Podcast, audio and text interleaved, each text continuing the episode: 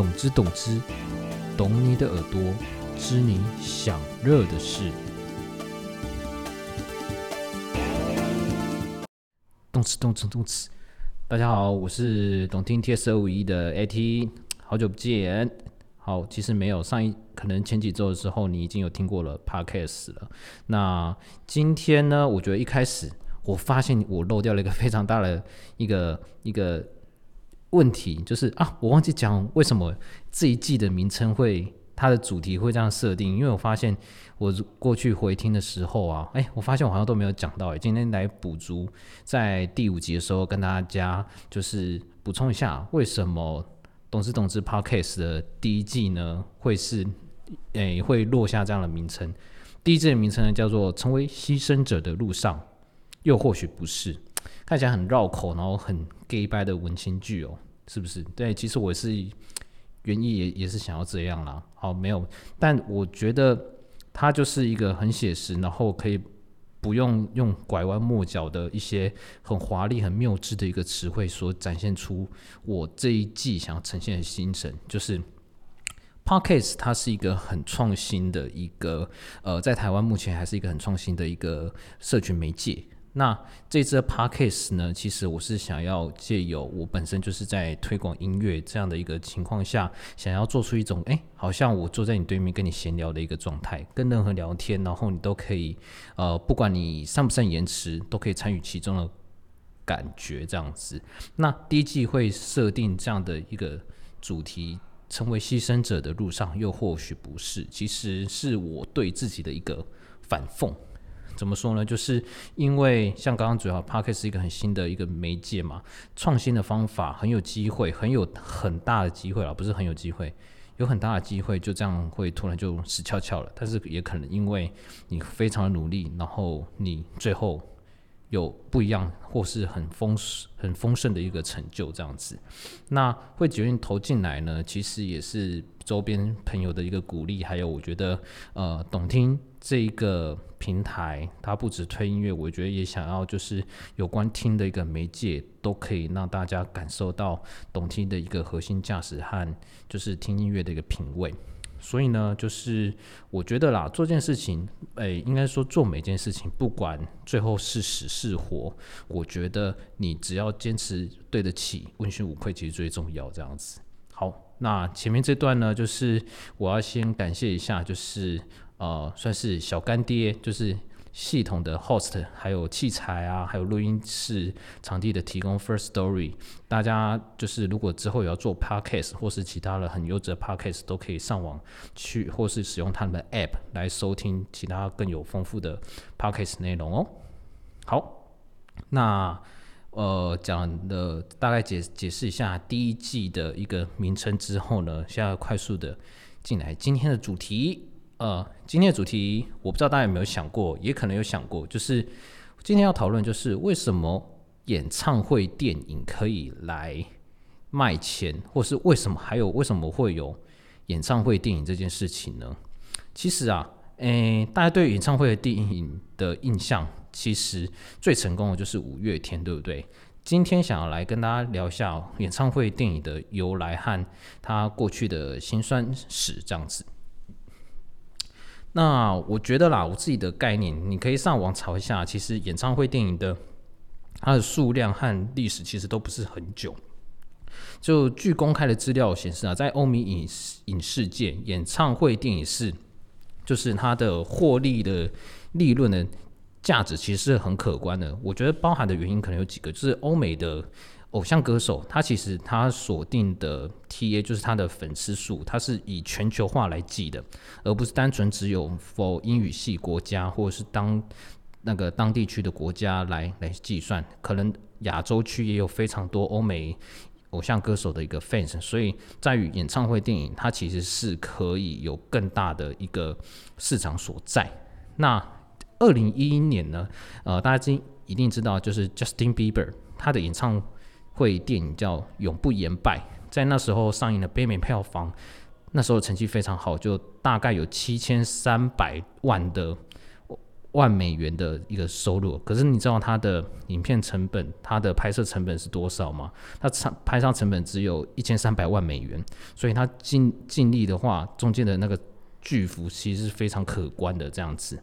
那可是反过来，这是欧美成功的。案例，那在亚洲区的案例到底是怎么样呢？跟大家先讲一下失败跟成功的案例。失败的部分呢，我查了一下，其实因为这部分的话，大家其实也不会特别去关注，因为台湾在上映这部分的话，其实好像也会比较偏少。那二零一七年的话，像大家也知道，呃，就是王力宏。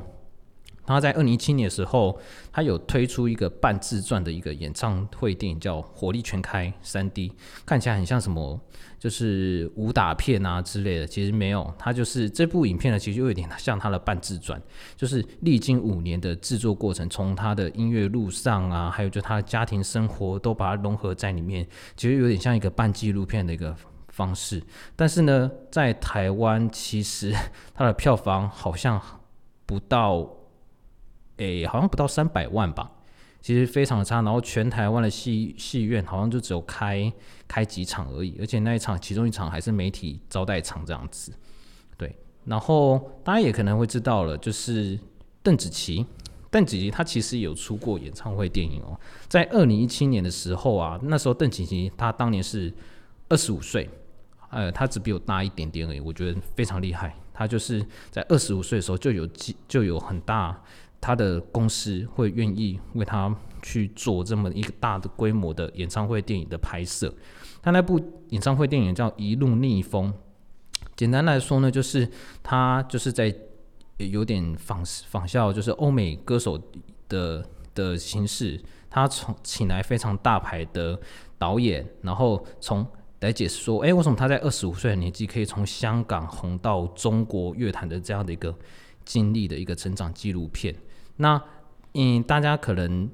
就是如果有空的话，可以上网查一下那个邓紫棋一路逆风。其实很多网友都进行一个反讽，就是这部电影应该叫一路顺风啊，因为它其实就是他在成长背景上面，其实他在家世的帮助上好像呃好像也不少，所以大家会开始做一些反讽，还蛮有趣的。那总归言句，失败的就是大概是这两部。亚在亚洲区有两部这样的演唱会电影的记录，其实都是以失败为收场。好，那讲完失败的，跟大家分享一下成功的案例好了。成功案例就大家可能会非常熟悉啦，就是来自台湾的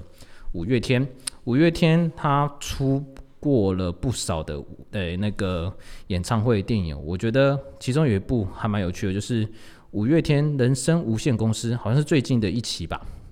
他的宣传语就是去电影院听五月天的一场演唱会，然后他的副标我觉得非常 touch 到粉丝的心，就是可能会在电影中发现你的身影，就是他完全主打的就是乐团跟粉丝间的一个呃，就是紧密的一个情怀哦，就是我觉得他这个电影的目标就是完全是以赚粉丝的一个情怀价为为主要。的盈利模式这样子，那我觉得，呃，动闸像五月天好了，为什么五月天他的那个演唱会电影可以成功呢？因为我觉得相较起来啊，就是呃，可能数千元甚至到数万元的一张票，因为像五月天那么红，他的票可能可能会比较高价这样子，那一张电影票可能只要两三百块。那在这个价格的一个屈服上面呢，可能会有抢不到票的粉丝啊，或者是他已经呃已经爱五月天爱到一个就是那个如痴如醉的地步呢，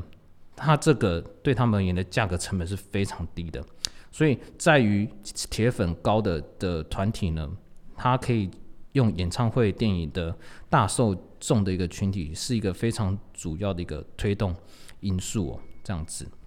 当然，我觉得就是呃，亚洲区的华语演唱会大多数会失利，或许跟上映的档期啊、宣传的方式或明星的人气都有很大的关系。不过，我觉得相比较下可以看出，五月天他在演唱会电影方面能有保持比较大的号召力和影响力。我觉得包括可能就是他的粉丝的铁重很多，圈粉吸金的能力也。含比例也会比较高，所以这就是为什么他们可以一连续不断的在推出电影作品的这个原因。可是我觉得目前讲可能还是比较是奢望的一个态度啦，因为我觉得经过多年的市场探索，在亚洲区甚至台湾的呃演唱会电影走到这一步，它可以有这样的市场，我觉得或许未来在其他团体还有机会可以去突破。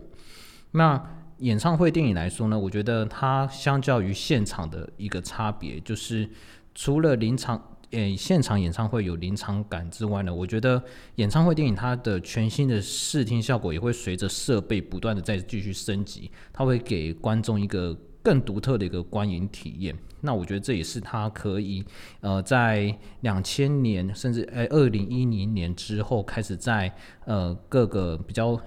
当红的主流歌手，他可以赖以生存的一个基础在这样子。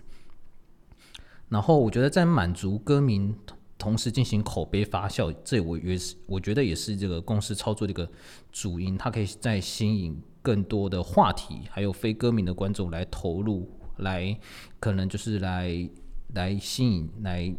来确定这个话题是他对他有兴趣的这样子。而电影的电演唱会电影的叙述呢，我觉得，呃，除了它有点像就是现在的一般演唱会串接歌曲之外呢，加上一些明星的客场演出啊，或是那个，哎，可能换量结构有些杂乱，我觉得这可能是演唱会电影上面会需要克服的一个问题，这样子。然后我觉得，那是在五月天的电影，我觉得就是可以做这很大的一个区别性，就是它每一个电影，它都会有一个主轴的故事在。像呃，人生无限公司公司呢，他就会用他们音乐记录他们就是可能过去的一些信仰的一个价值。然后再带入他们当集电影的故事中，不断的参戳在电影中，就有点这样互相交错的，会带给你就是除了演唱会之外呢，就有第三者来看歌迷和影迷，哎，原来这东西的看待的方式可以如此不一样这样子，而且其中的一些不断的出现的金句啊，或者是歌词，都可以变成一个演唱会电影的一个宣传的一个主轴，我觉得这个是还蛮厉害的。好，最后呢，我觉得可以跟大家分享一下，就是我认为的一些看法，就是呃，演唱会电影它到底有没有市场？我觉得国外它已经有很成熟的一个消费心态，就是可能看表演，或是认为看什么，诶，可能比如说演唱会搬到电影院已经是比较早盛行，所以而且他们的诶演唱会的机制也比较成熟，所以在这一块的话。他们对于这方面消费也会更容易接受，而在台湾呢，可能这样的消费形式还不是那么普遍哦。因为大家可能会认为，诶，演唱会就是要去现场看呢，为什么一定要进戏院？其实就是我觉得，就像我刚刚所说的，它在观影体验上可以给予受众不同的一些感感官刺激，市场观念的成熟度也是会有关系哦。这样子，那我觉得啊，因为顺应顺应二零二零年，因为武汉肺炎的关系，所以导致很多大型的活动取消啊，或是延期。那我觉得演唱会电影呢，它是有机会的一个发展市场，因为像现在很多不管是大乐团啊，或者是诶小乐团，他们其实都会除了